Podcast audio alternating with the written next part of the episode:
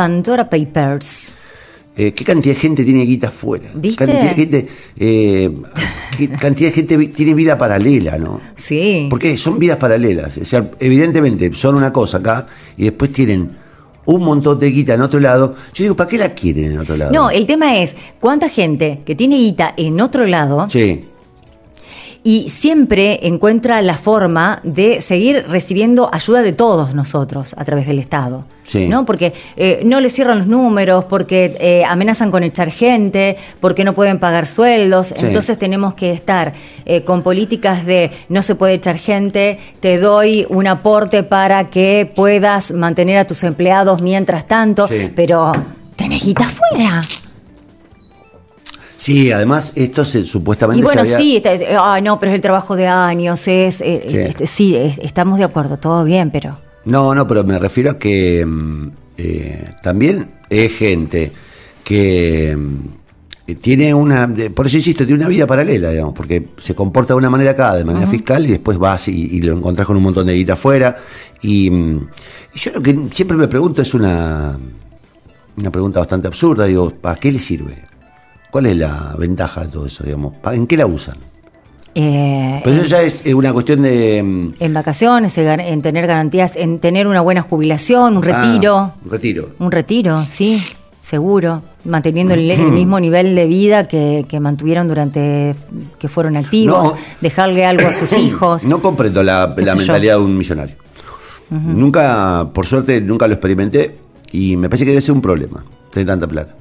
Eh, y que te pasan estas cosas. Después te, re- te revelan que la tenés afuera, que la guardaste a tal lado. Siempre quedás como una, con esa especie, no les importa un carajo, pero siempre con esa idea de que te la choreaste, porque en realidad la sensación que hay cuando uno ve una cuenta afuera es de, de un tipo. Pero Argentina, esto quería decir, es uno de los países que mayor cantidad de nombres aportó a esta lista de los eh, de los eh, Pandora Panda- Papers. Pandora Papers. En ese sentido somos como, eh, como una raza, yo no sé si es la consecuencia de, si naturalmente somos así, si este es el, eh, si esto es la, esto es culpa de, en todo caso, ¿qué, qué es primero, no? Si el hecho de que nos llevemos la guita afuera es la consecuencia del malestar macro o si la- el desastre macro hace que la gente se lleve la guita afuera, no termino de entenderlo, porque digo, hace tantos años que vivimos en crisis que uno no termina de saber eh, exactamente cuál es el proceso. Por, por un lado, no es, le- no es ilegal, digamos. este, No, eh, pero es un es eh, fruto de las pocas garantías y seguridades que nos dio, nos dio el país, porque como vos bien decís, eh, muchos de estos fondos son ganados legítimamente. Claro. ¿No? Y bueno, ¿y qué seguridades te dio el país para que vos tengas eh, garantías No, no, de no. que si depositas algo lo vas a tener ahí o te va a seguir generando fondos? No lo sé. Con o, que, la o que no te van a poner 100.000 regulaciones o impuestos. O que vos depositaste, depositaste pesos o compraste dólares, los depositaste y cuando los querés retirar no te damos un bono, una letra. eh, que sale eh, 30 pesos, eh, 30% menos de lo que vo- vos, habías depositado, pero yo tengo que pagar, eh, tengo compromisos que pagar y tenía eh, ese cálculo que esta plata, según el plazo fijo, me iba a dar tanto y podía cumplir con esta inversión, con esto. Y eso no siempre pasa en- No. en, el país. No. Entonces, ¿qué hace una persona tratando de buscar algo de eh, proyección, seguridad y previsibilidad?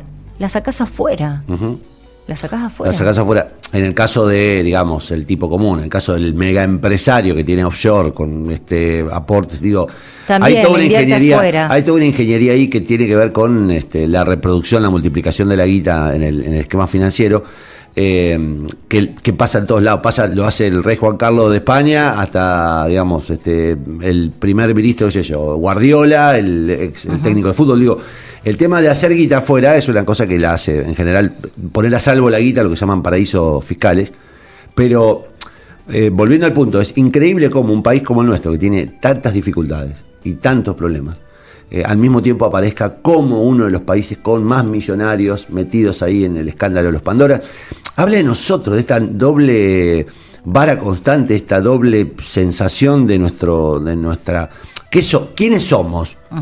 ¿Qué somos? digamos, los argentinos. Somos, eh, este, ¿qué, qué mezcla rara somos? Somos, claro, eso, Entonces, partamos de eso, de reconocer que y no somos. hablo de ser nacional, hablo de la falta de eh, identificación muchas veces eh, con el padecimiento eh, y, y como en el discurso decimos una cosa y después en los hechos terminamos este, salvando nuestra guita en el exterior. en- eso a mí me hace mucho ruido. Digo, ¿qué, qué, qué somos? ¿Cómo es posible que salgamos con este tipo de, de, de, eh, de- de doble modo de medirnos todo el tiempo? Pues yo a los tipos que están, algunos de los que están mencionados, uno Sí. los conoce discursivamente como tipos progres, este, que aportan.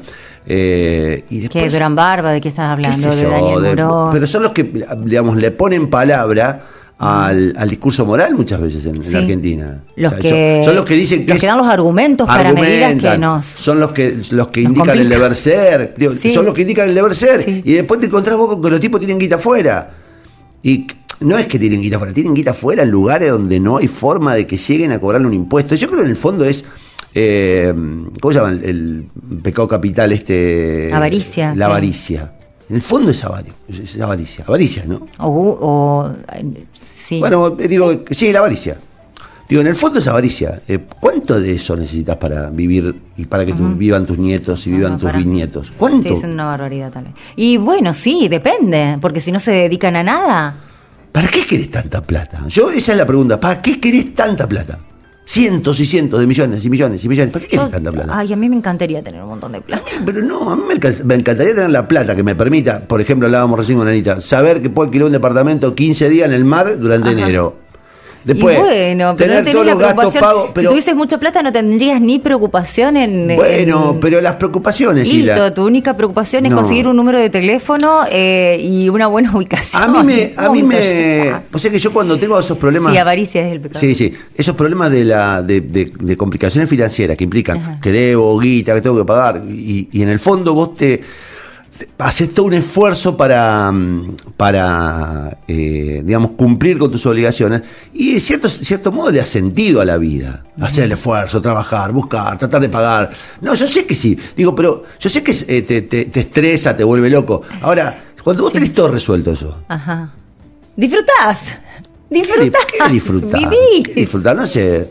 Claro. Eh, no metas. metas, dedicás a estudiar el cine el yang, qué sé yo. Digo, Claro, pero tampoco es así. totalmente. ¿Por qué no es así? También los tipos viven estresados. Y eso es lo otro. También los millonarios Bueno, viven estresados. entonces es porque vos te querés estresar. A ver, listo, dejá, es ya una forma de ser. Yo conozco gente que es muy intensa, que es muy intensa, que nunca tiene suficiente, que ya tiene eh, todo casi resuelto, y, pero es así. Son así. Pero no- no te hace más feliz tener guita. Y no van a ser felices nunca, porque siempre te va a faltar algo. Por eso digo, ¿para Pero qué es un perfil la de plata? persona, ¿Y por- es un perfil de persona, ¿Por ya está. la ya. plata, la invertí acá, poner una fábrica, armar una distribuidora de algo, qué sé yo, digo. Bueno, eh, algunos también lo hacen, otros no. Bueno, no tanto. Este, te- No tanto. Hay un poco, hay de todo en la viña del señor. Charep. Que es muy difícil armar un país así. Yo te digo, es muy difícil. Por eso yo no quiero ser presidenta. No, yo, yo, Yo no, ya, yo ya lo descarté. no. Pero, viste, cuando vos decís, che, es muy difícil, porque este Sí. es un combo, es un combo este país, es un combo. Porque yo ya estoy en esta etapa, en la de preguntarme. Eh, ayer lo hablaba con mi viejo y con, y con mi viejo, 85 años, Claro, es- y con mis hijas. Es muy difícil transmitirle a un hijo que se tiene que quedar acá. Porque la verdad que no, no encontramos muchos argumentos para decir, che, vos te tenés que quedar acá, este es un país, qué sé yo. Y mi viejo que tiene 85 años, que está transitando, digamos, digamos el último cuarto de vida, uno presume que llegará a los 100, como mucho. Eh, dice, papá, no te estoy apurando, al contrario, estoy diciendo 100, 15 años más. Pero digo, la verdad que ese tipo vivió toda la vida acá. y, y- y él mismo te dice, no, acá no hay que quedarse. Cuando un tipo que vivió 85 años en un país y te dice, Bueno, pero no es cualquier tipo tu papá. claro, ¿Entendés? Es un tipo que salió de acá. Claro. Y vio el mundo. Sí. Y tiene otra cabeza. Por eso. Entonces, cuando él te lo dice, no es Pero como alguien que nunca salió de la Argentina. Los abuelos no te dicen, generalmente tenés que irte. ahora, los, ahora los abuelos te dicen tenés que irte de acá. Claro. ¿Viste? Te dicen, no, ahora te, tenés que irte. Y la verdad, porque somos una mezcla este, de, de gente que definitivamente no tenemos mucho compromiso con el otro. Y desde hace muchos años, décadas enteras, que estamos este, sacando la guita afuera, estamos este, cebándola a otro lado para que no la toquen los gobiernos. Y los gobiernos todos hicieron un aporte como para que esto se convierta en un lugar Así es. Imposible de, habitar. Imposi- o- imposible hacer proyectos, eh, programas, este, no sé, pro- eh, proyectar. Y es una cagada eso, digamos, es un- de verdad es una cagada, porque vos es como que vivís en, un- en una tierra sin horizontes.